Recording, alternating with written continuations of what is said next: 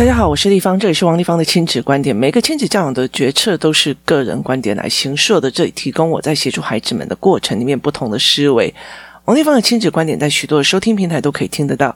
你有任何的问题想跟我们交流，可以在我的粉丝专业跟我联系，或加入王立芳的亲子观点 LINE 社群，跟一起收听的听众交流。想陪孩子书写或阅读破关，或加入课程，可以搜寻关关破或神仙识书的王立芳线上课程。一起协助孩子们破关哦。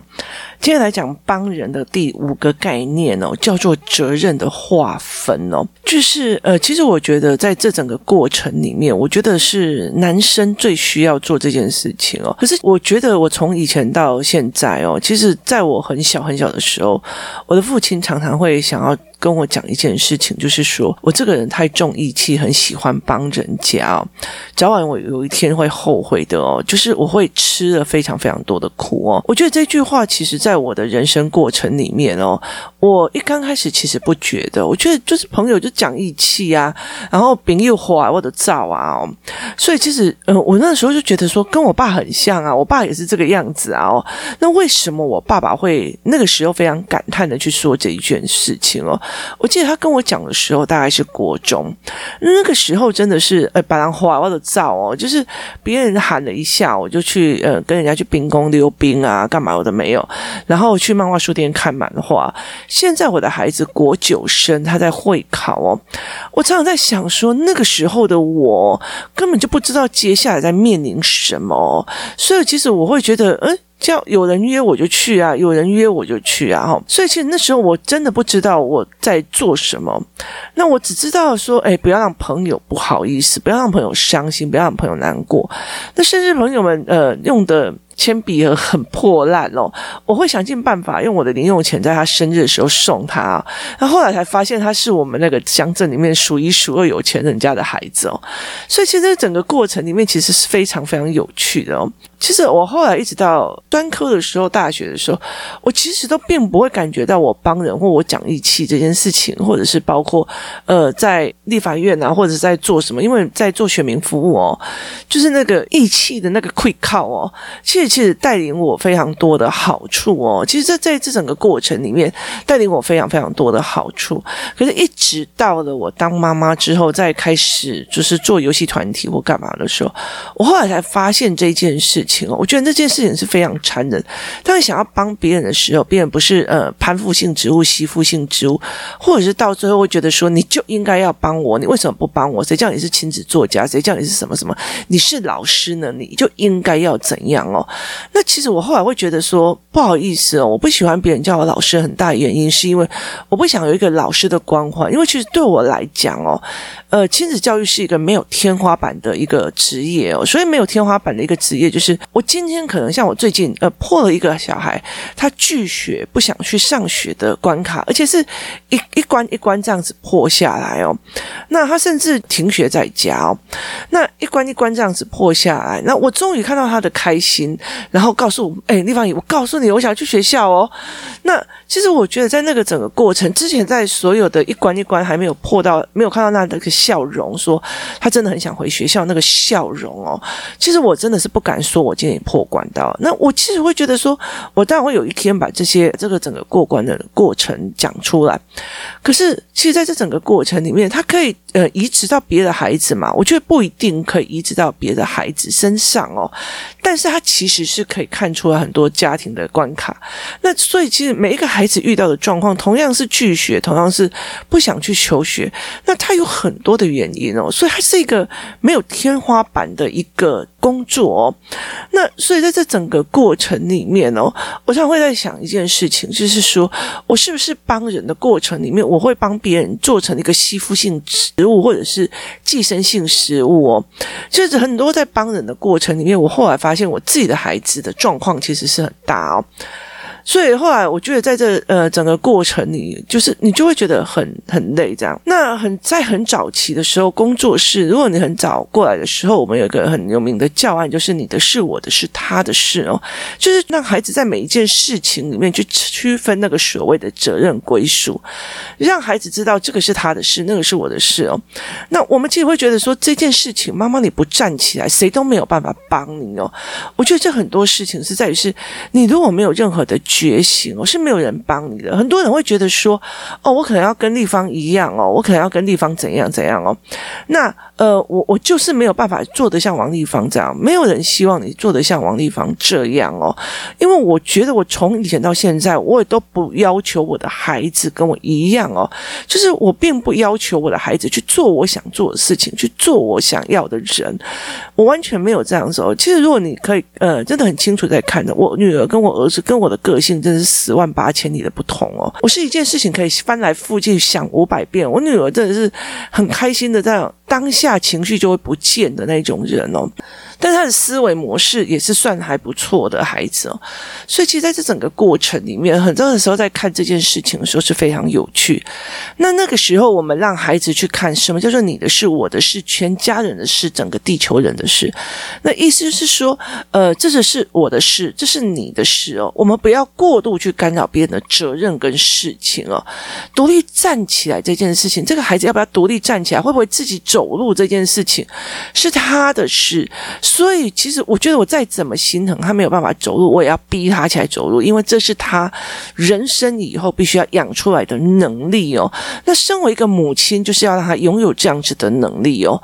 为什么？因为他在，例如说，你们如果买会不会不懂还是坏的这个教案里面哦，孩子可以很清楚的知道，我三岁的时候我可以自己吃的乱七八糟，可是我三十岁的时候，我还把东西吃的乱七八糟，这件事情其实很少人可以接受的。所以全责划分这件事情是一件非常重要的一件事哦。其实我觉得常常在跟很多的父母在聊一件事情哦，说有些男人就算当个爸爸，也活得跟单身一样哦，就是。他过得非常单身自在的日子哦。那其实我有看到有一些爸爸活得非常的小孩哦，就是呃，如果有一些事情不如他的意了，然后他他就只想要跟小孩玩哦，带他出去玩干嘛？他完全不会想要说他的作业啊、他的功课啊、他什么东西，他都不会。他就是我想玩了，然后走走走，他一直陪我出去玩哦。那呃，我我想要看影片哦，就陪着孩子在那看影片。就是他们活得很小孩，然后他们很活得很没有未来的。呃，思维哦，然后甚至会觉得说，你如果不要照我这样做，我不我不讲了，我就收哈，就是冰斗，你知道吗？就是那种翻桌式的行为模式哦。所以，其实在这整个过程，其实非常有趣的一件事，就是那个权责划分没有很清楚哦。那权责划分没有很清楚的人，其实我后来会觉得说，其实他非常非常的呃难过，就是。在他身边的人真的会伤很深哦。为什么？因为我其实在我的人生里面看过很多那种对朋友非常非常有义气的人哦，他甚至会把自己小孩的学费拿去还他好朋友的赌债，是赌债耶，就是拿孩子的自己孩子的学费去还朋友的赌债哦。其实我在呃，如果你听过我在讲 podcast 的时候，你会觉得说，如果像这种赌债的。钱其实我是不会帮人家还，因为你帮人家还，他就不用付出代价。他接下来欠五百，接下来就欠欠五百万，他会慢慢的，然后欠欠五千万，欠五亿哦。所以其实呃，你帮他是寄生还是协助他？其实我觉得在这整个过程里面，必须思维的非常非常的清楚哦。那你真的这件事是在帮孩子吗？或者是你这件事情在真的要为孩子好吗？其实我觉得在很多的过程里面，我们都必须要去。思维的清楚一些事情哦，所以后来我就觉得说，哎，那我不愿意啊。就我看到非常非常多多的我的长辈，他会把小孩的钱，就是学费啊什么有的没有，去拿来，然后帮兄弟们付赌债、付酒钱、付烟钱哦。所以其实那时候是我非常匪夷所思的。我那时候有段时间会觉得台湾的查某人我够可怜的哦。但是后来其实我也发现有一些女人也是蛮会做这件事。情就是她会把钱拿出去，呃，给兄弟、给姐妹哦，给娘家或干嘛的，就是她原本自己责任的要做的事情是没有做好的哦。所以其实我觉得，呃，就好像例如说我们在飞机上遇到乱流的时候，我们必须先顾好自己的口罩，就是我们那个氧气罩要先顾好，然后才去帮小孩。为什么？因为你不能再帮小孩自己。后来就缺氧哦。所以在这整个过程里面，其实怎么把自己的责任厘清清楚。做好，然后再去做的这件事情是非常非常的重要的。其实，在这整件事情里面，我也一直在做这样子的调试哦。我记得有一段时间哦，我常常为了某些孩子很难过，或者是很伤心，或者是觉得，我觉得他的情绪已经快要压垮我了的时候，我女儿常常会问我一句，跟我讲一句话，他说：“请你永远要记得，你只有两个孩子哦。”就是他常常会提醒我这一句话：“你只有两个。”孩子，这两个孩子还不是一个非常简单可以处理的小孩哦，所以他其实会一直在拉我回来。当一个母亲的职责里面，这是我的事哦。但是那个孩子是他母亲的事情，这个母亲必须要自己把自己真的养大起来，就是他不能想要像一个说攀岩植物或者是说寄生植物一样去吸引人。我又不是冬虫夏草哦。那就你当不愿意当冬虫夏草的时候，你其实就会。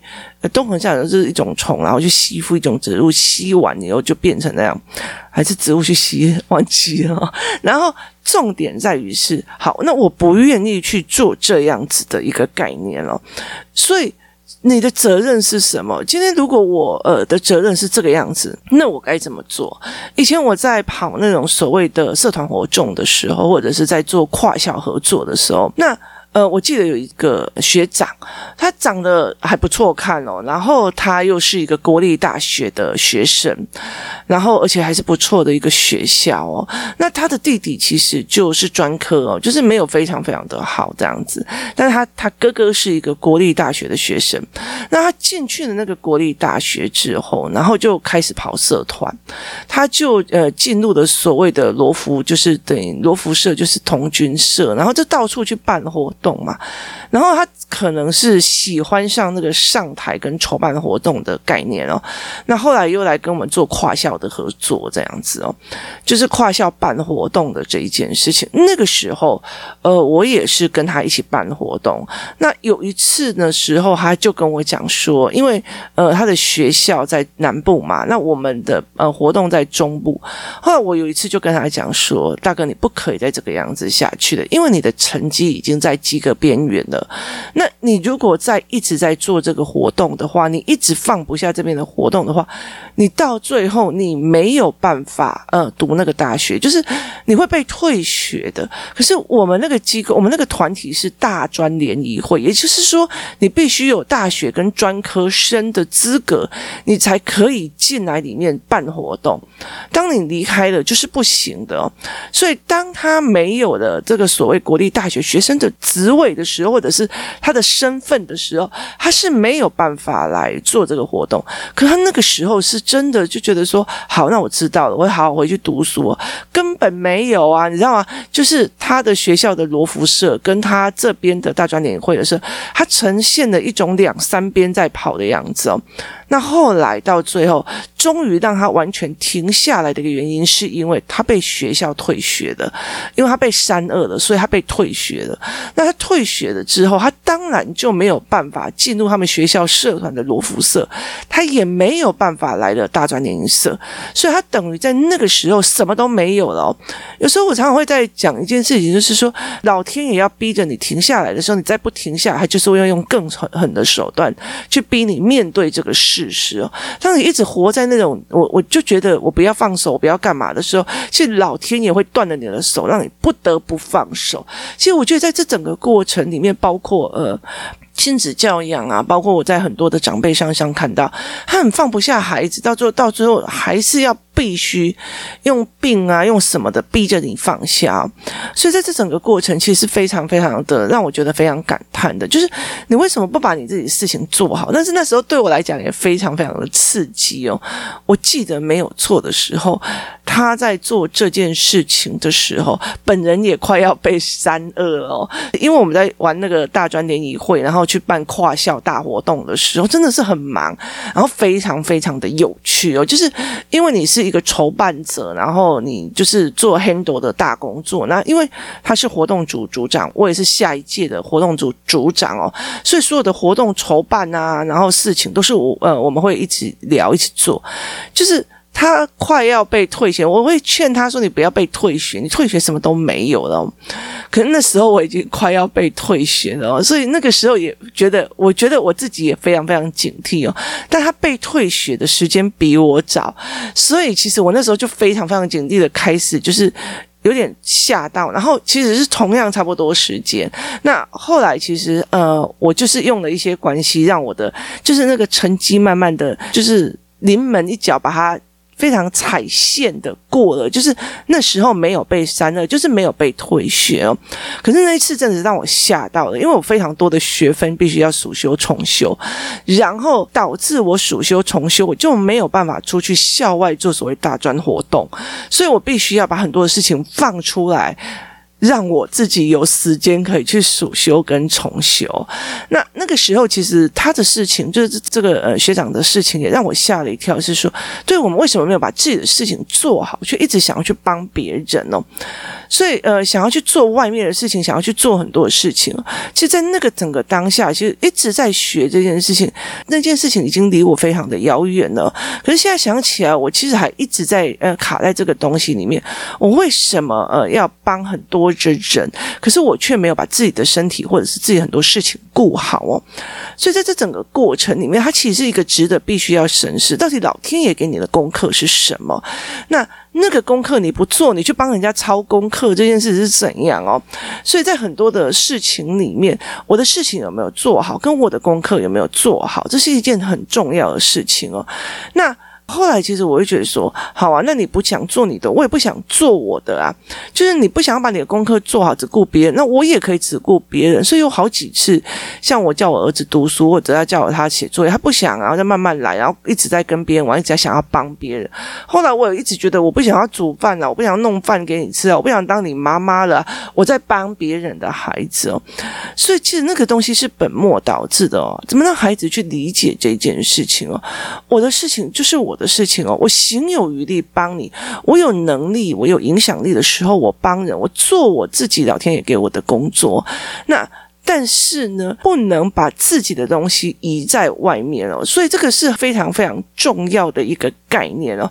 我可以帮助非常非常多的人，但是再怎么样，其实我的孩子还是我的孩子，我的功课还是我的功课，我的学业还是我的学业。不管在外面多少的小朋友希望什么丽芳姐姐去帮他们或干嘛的时候，我还是很清楚，非常被逼得很清楚的知道，我没有那一个所谓的大专学生的经历的时候。我是没有办法，我是没有办法去做这件事情的。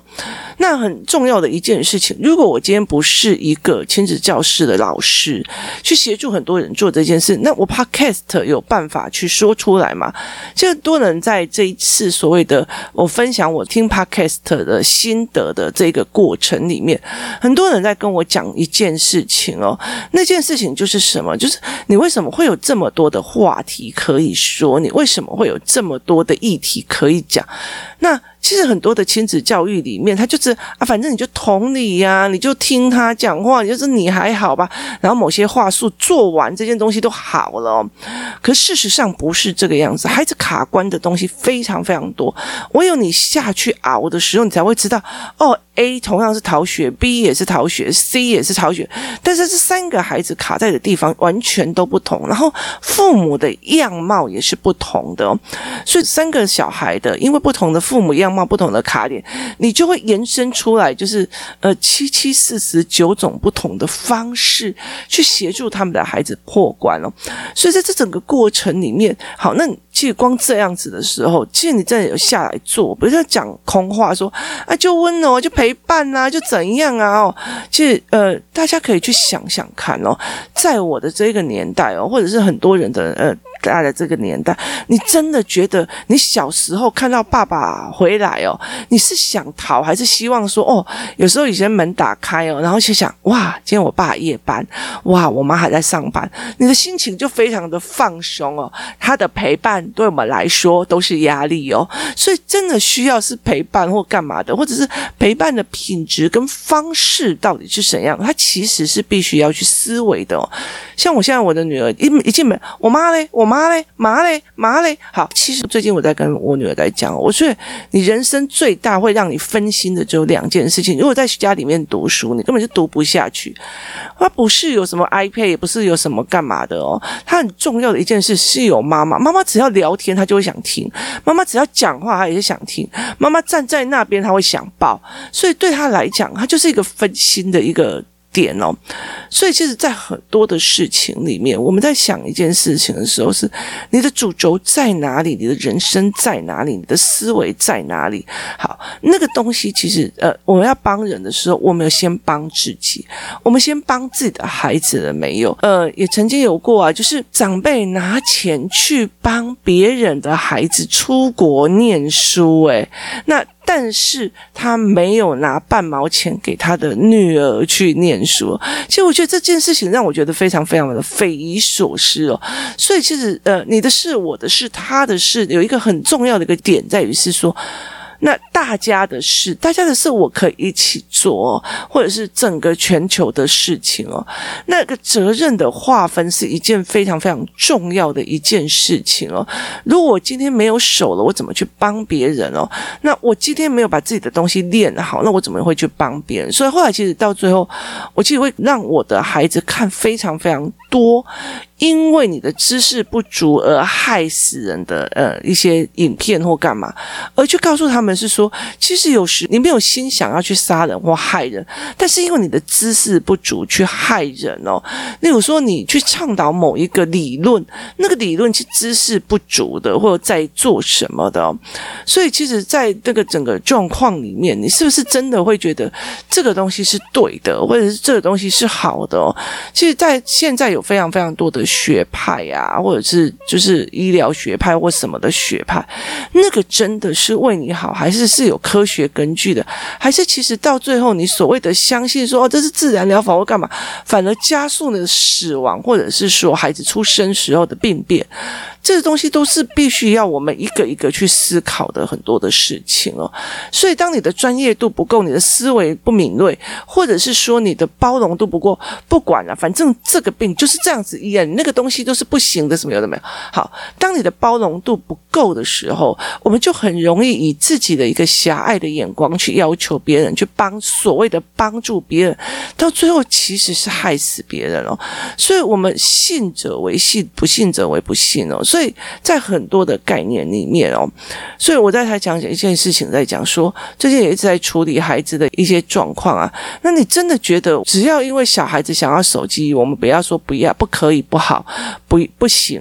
那所以我就要一辈子就是手机给你玩二十四小时嘛？这件事情是对的吗？好，只是因为我不想要跟你起冲突，所以我就必须要拥有这样子这件事情。那。怎么去跟孩子讲这件事情呢？那如果一个女生她出去在外面，然后别人要强暴她，为了不要让别人起冲突，所以我就必须让她强暴。我觉得这个逻辑让我觉得非常非常的有趣哦。就是换一个方向想，其实它是一个诡辩。可是台湾人其实非常难去。呃，看清楚这些所谓的语言的诡辩，但对方也会觉得说我在教父母呃亲子教育啊，或者在干嘛？可是他真的是好的，他真的是一个值得思维的一件事情哦。所以在这整个过程里面哦，你的事、我的事、他的事，是不是这件事情是对的？所以，嗯、我其实会觉得说，这等我有空的时候再来做这个教案哦，就让孩子去理解。我是不是真的在有限的方式里面去协助我孩子是对的哦？例如说，我觉得某个小孩非常非常的可怜。例如说，我现在才小学三年级，某个小孩非常可怜，考试考不好就会被他妈妈骂，所以我就协助他作弊这件事情，算是帮还是不帮，还是害他？这件事情其实是值得去思考的哦。我觉得他有很多的很多的案例可以去来思考这件事情哦，帮跟不帮或者是怎么样哦。我觉得这个是可以一一样一样用一样的教案去协助孩子怎么去思维哦。那有一段时间，我会觉得说，哎，我还会带小孩子说，哎。如果你的朋友他因为今天真的是呃投资失败，然后呃就是没有钱养小孩，那你会不会帮他付小孩的学费跟食物费哦？那可是这个人如果只是因为赌博而没有钱养小孩，那你又不会不会帮小孩付学费跟读书费哦？所以在这种概念里面，这是不同的思维哦。后来我觉得说，人生在很多的时候，帮跟不帮是一件非常非常重要的一个思维模式哦。我们怎么去协助孩子？我们怎么去协助自己去看透？或者是我们不要去怨错人的哦？那个王丽芳对我好凶哦，他都不帮我，跟。拜托，那我一定要自己学。王一芳给我一个概念就好，其他的我都要自己学。好，那个东西其实呃必备的东西是不一样。有时候人的帮只是一个提点而已哦。你如果不觉醒，也就是没有用哦。没有必要把别人的功课放在自己的身上哦。这是一件非常非常重要的一件事情哦。每个人身上都有很多的担子哦，没有那种说，哎，你是谁哦？你是老师哦，所以我的担子就再丢给你哦，没有这一回事的哦。所以其实人生。很多的时候，你不担起来的，早晚有一天必压垮你哦。这是一个非常重要的事情。协助孩子去看你的事、我的事、他的事。当我的事没有做好的时候，我去一直帮别人。这样的事情是对的吗？当一个男人觉得哦，我得要为天下第一一下，然后去呃帮他很多事情是对的吗？我帮朋友拿个行李而已，我帮朋友做个东西而已，你里面是不是毒品？你根本就不知道。我只是借朋友车而已，我只是借朋友车而已，别人在里面放了毒品，好，那这件事情是算谁的呢？车主的还是那一个人的？那个人可以跟他讲，我不知道，我只是借车而已哦，这个是车主的，那你不是冤死的嘛？很多时候，在这整个过程里面，帮跟不帮，大家真的要用心想得清清楚楚的，什么是自己的事，什么是别人事，什么帮人反而害到自己，这是一个非常重要的功课。今天谢谢大家收听，我们明天见。